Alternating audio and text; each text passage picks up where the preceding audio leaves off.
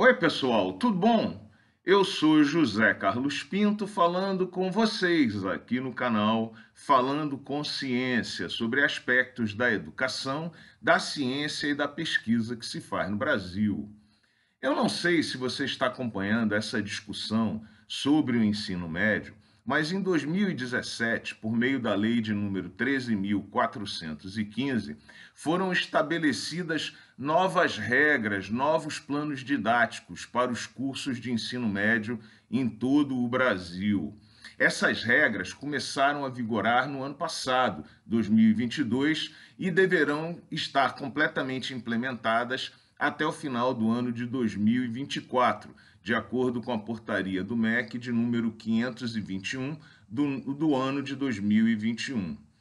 No entanto, semana passada explodiram manifestações em todo o Brasil pedindo a revogação imediata do novo ensino médio e congelamento desse cronograma de implementação das novas regras. Também na semana passada, deputados protocolaram solicitações formais para que essa revogação e o congelamento do cronograma sejam discutidos. E por que isso está acontecendo somente agora? Em primeiro lugar, obviamente, porque temos um novo governo federal muito mais interessado na discussão dos temas da ciência, da pesquisa e certamente da educação, mas principalmente porque é opinião generalizada de que tudo piorou no ensino médio no ano passado e que a bagunça é geral. Faltam professores, falta infraestrutura, falta tudo o que eventualmente permita a implementação bem-sucedida desse novo modelo, admitindo que nós de fato queremos esse novo modelo. Para você que está chegando nessa discussão agora, é importante que você saiba que há três eixos principais nessa discussão sobre o novo ensino médio. O primeiro deles é o aumento de carga horária, que passa de 800 horas para 1.000 horas anuais, apenas atingindo a média mundial. Veja bem, países mais desenvolvidos da Europa, os Estados Unidos, a China mantêm os estudantes muito mais tempo nos bancos escolares durante esse período. Mas certamente o aumento da carga horária não é uma má notícia. O segundo eixo diz respeito ao estabelecimento de uma base nacional comum curricular, o que significa dizer que escolas de ensino médio de todo o país deverão ensinar um certo conjunto básico e uniforme de ideias e conhecimentos para os estudantes, o que também não é ruim. Portanto, alguém pode perguntar, mas por que então essa rejeição a esse novo modelo?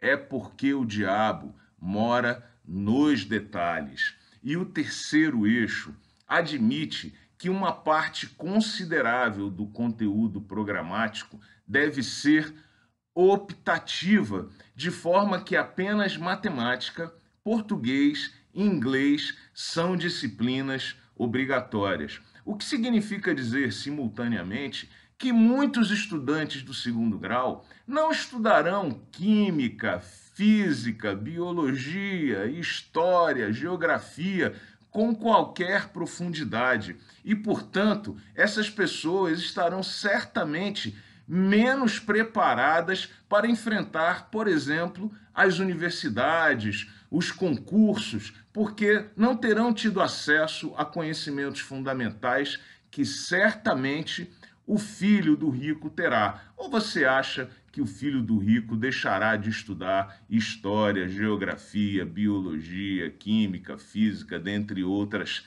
tantas disciplinas? Além disso, é importante dizer que, de acordo com o novo ensino médio, essas optativas ocuparão 40% do tempo do curso, o que significa dizer, na prática, que o tempo dedicado às disciplinas chamadas obrigatórias, que constituem o eixo fundamental hoje do ensino médio, será reduzido e não aumentado. Veja bem, e essas disciplinas optativas poderão ser oferecidas por terceiros, por prestadores de serviço, que oferecerão esses cursos ditos profissionalizantes, certamente em troca de contratos feitos com o sistema público, de maneira que você já pode se preparar para os escândalos que vêm aí pela frente. E esse novo relacionamento certamente demanda menos professores no serviço público e precariza o trabalho desses professores, que passarão a trabalhar para esses prestadores de serviço ao invés do Estado brasileiro. E se isso tudo não fosse suficiente, não há infraestrutura disponível nas escolas de ensino médio no Brasil, na média, para que ofereçam esses cursos profissionalizantes. Não há bibliotecas suficientes, não há laboratórios, não há oficinas, de forma que boa parte desse ensino será dado por via remota e videoconferência. Nós teremos o ensino profissionalizante feito à distância.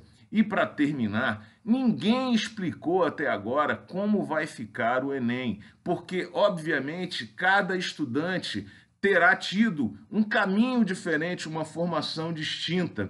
E como será possível uniformizar esses conhecimentos durante uma prova como o Enem? Parecendo estar claro que haverá um desincentivo para que esses jovens sigam para as universidades. É por isso que aqui no canal nós fazemos coro e nós somos também a favor da revogação do novo ensino médio, do congelamento da implementação das novas regras nas escolas no Brasil e de que seja feita ampla discussão com toda a sociedade sobre esse tema, ao invés desse envio a toque de caixa dessas leis para servirem, quem sabe, que interesses escusos.